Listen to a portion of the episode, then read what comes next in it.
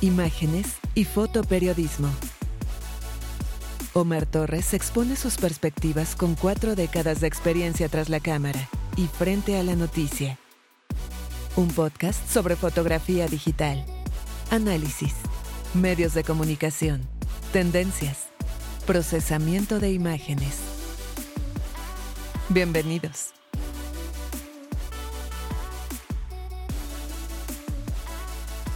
Hola, ¿cómo están? Hoy les voy a hablar de las redes sociales. Yo sé que van a decir que, bueno, pero esto va a estar promocionado a través de las redes sociales. Pero, en fin, ahí les va la crítica. Resulta que los fotógrafos recurrieron a las redes sociales para quejarse de los recientes cambios centrados en videos de Instagram, declarando que la aplicación los odia. Como ahora el uso de los videos eh, en Instagram y en TikTok. Permitirá que las marcas conviertan sus reels en anuncios con una nueva opción de impulsar la publicación. Pues bien, se han enojado con TikTok y con Instagram y de hecho la usuaria Inaribriana posteó que Instagram odia a los fotógrafos. Estoy convencida, dijo.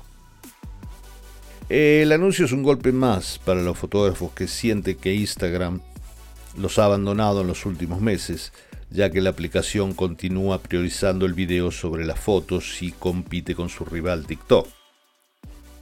Yo la verdad creo que no entienden muy bien o nunca entendieron que era esto. Eh, por poner un ejemplo, veamos YouTube. Somos más de 2.000 millones de suscriptores. 2.000 millones y hay solo 4.500 canales con más de un millón de suscriptores. Eso da el 0.002%. O sea que si somos muy optimistas, podemos decir que en YouTube el 1% de los influencers o como quieran llamarse, están haciendo dinero. O por lo menos están haciendo un dinero que les da para vivir. Eso es solo el 1%. O sea, de cada 100 personas que uno ve que está poniendo contenido en YouTube, solo una de ellas está haciendo algo de dinero. El 48% de la población mundial checa las redes sociales, algo así como 3.700 millones de personas. El 75% de las empresas hacen su marketing a través de influencers. Por cada dólar invertido en marketing de las empresas, se ganan unos 5 dólares. Entonces, ¿todavía no entendieron para qué son las redes sociales los fotógrafos? El porcentaje más amplio de creadores tienen unos ingresos medios que le dan con suerte para ganar unos mil dólares al mes o más. El estudio señala este estudio señala que de, media los creadores necesitaron estar trabajando tres años antes de llegar a unos ingresos medios rentables. Pero eso no es todo. Según una nueva encuesta realizada por Bankrate, el 34% de los adultos que tienen redes sociales dicen que se han sentido negativos con respecto a sus finanzas después de ver las publicaciones de otros. Otra encuesta de Bankrate encuentra que el 38% de los usuarios de redes sociales mm, que son millennials admiten publicar cosas para parecer exitosos a los ojos de los demás, o sea, noticias falsas. Lo que no se entiende es por qué nadie se ha dado cuenta, o poca gente se ha dado cuenta, que la clave de los modelos de negocio es el engagement, es decir, el tiempo que los usuarios pasan en ellas. Por otro lado, se estima que hay más de 37 millones de cuentas de YouTube activas en todo el mundo, de las cuales 32 millones tienen menos de mil suscriptores. Sin embargo, cuando se utiliza un enfoque diferente, los datos acumulados de las plataformas de marketing de influencers muestran que estos son aproximadamente 1.7 millones. Instagram, por su parte, ha crecido rápidamente hasta convertirse en el canal social de elección para el marketing de influencers. El 79% de los encuestados consideran que Instagram es importante para sus campañas de marketing de influencers. Por otro lado, ya sabemos que las redes sociales distorsionan la realidad en el sentido que las personas dan lo mejor de sí mismas y a veces retratan versiones poco realistas de sí mismas, dice Ted Rossman, analista senior de la industria de tarjetas de crédito Bankrate. También las redes sociales afectan los hábitos de gasto de los consumidores, con casi la mitad de los usuarios admitiendo haber realizado una compra impulsiva basada en una publicación patrocinada. Casi la mitad de los usuarios de las redes sociales realizaron una compra impulsiva de un producto que vieron en las redes sociales y más del 64% se arrepintieron de ello. Y por si fuera poco, más de 400 horas de video se suben cada minuto a YouTube, por lo que la competencia es feroz. Según el analista de marketing Don Crowther, dice, las personas quieren hacer negocios contigo porque los ayudas a obtener lo que ellos quieren. No realizan negocios contigo para ayudarte a conseguir lo que tú quieres. Y esto lleva a los influencers a realizar algunos actos que son bastante sospechosos o reprobables. Por ejemplo, una mujer que aparece en un video viral de TikTok que ha sido visto más de 60 millones de veces, dice que se siente deshumanizada por la experiencia.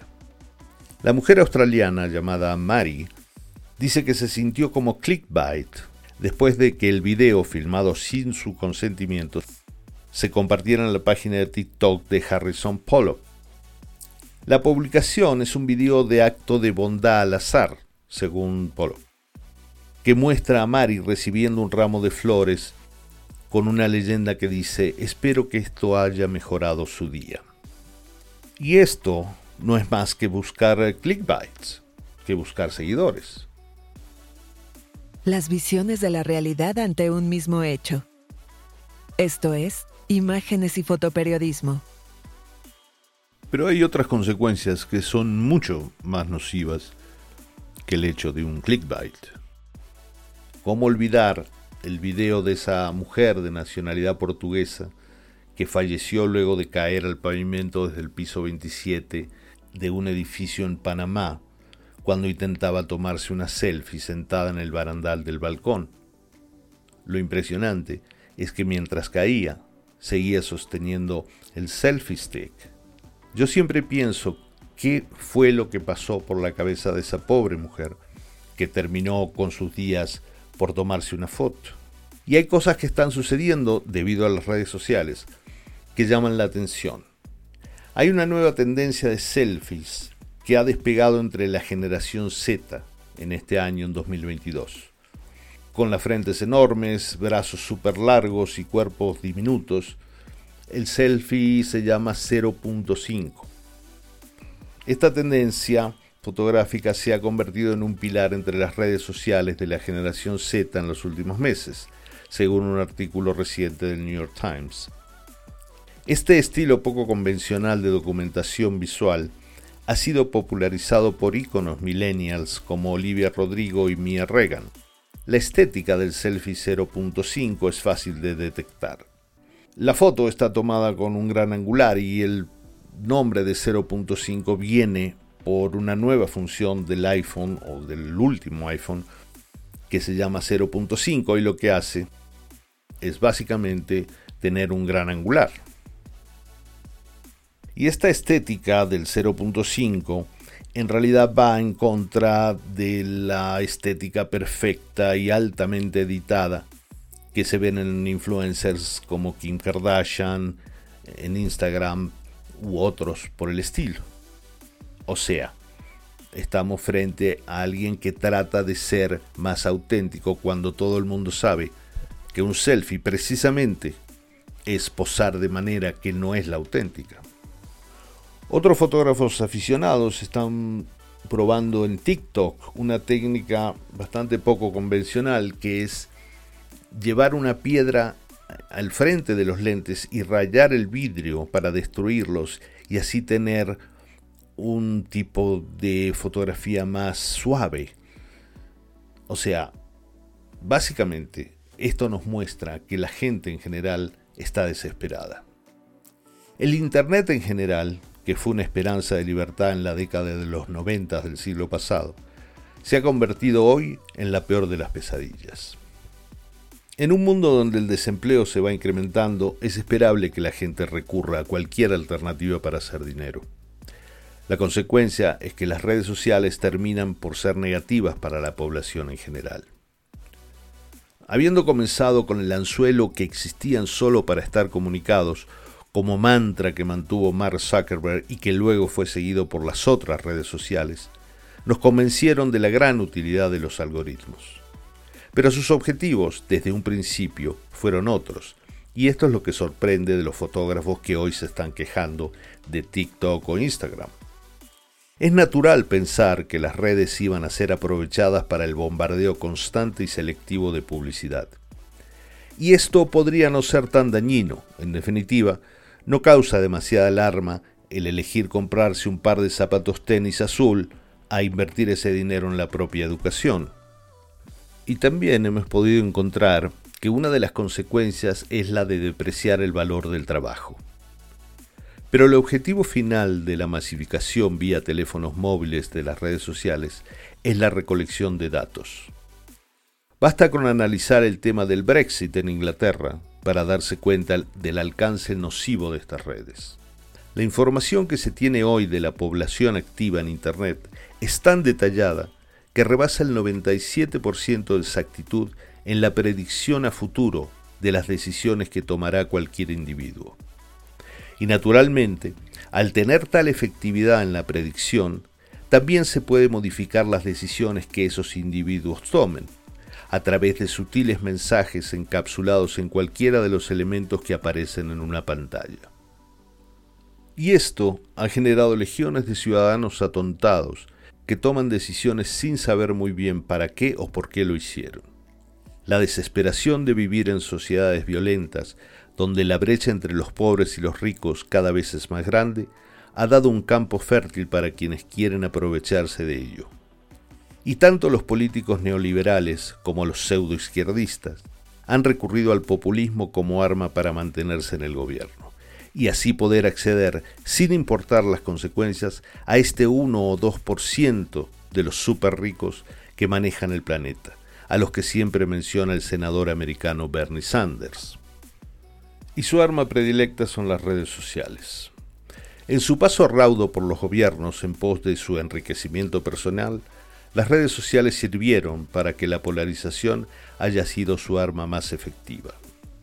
Basta leer los comentarios en las redes sociales de los usuarios afines a un político en particular para comprobar que hasta las más profundas tonterías pronunciadas por los mandatarios en el poder sean supuestos defensores del pueblo o aguerridos combatientes del libre mercado, son catalogadas como genialidades, dignas de alabanzas infinitas, o bien pasan a pertenecer a la categoría de frases de estadistas, regalo de algunos periodistas que creen que por aparecer en televisión ya son merecedores del premio Pulitzer. En definitiva, una población atontada por mensajes que ni siquiera se sabe cómo y cuándo llegaron, es mucho más fácil de manipular. Ese y no otro es el objetivo de las redes sociales, que al igual que la religión, necesita de rebaños que marchen todos al mismo paso, creyendo que son llevados hasta un cielo custodiado por ángeles de infinita bondad, cuando en realidad son conducidos desde hace milenios hasta el más cruel de los mataderos. Creer que esto se puede combatir con quejas lanzadas en las mismas redes sociales es bastante ingenuo, aunque no nos quedan muchos recursos por utilizar. No se puede pretender ganar batallas cuando la guerra se ha perdido hace ya muchos años. La locución y cortinillas son factura de Clau Tenorio, quien presenta profesionalmente este podcast. Y la música de hoy fue Future Bass Blog, traída gentilmente por la gente de Pixabay. Muchas gracias. Esto fue Imágenes y Fotoperiodismo. Sigue a Omar Torres en redes sociales. Descubre sus fotografías en Twitter e Instagram. Arroba Omar José 1985.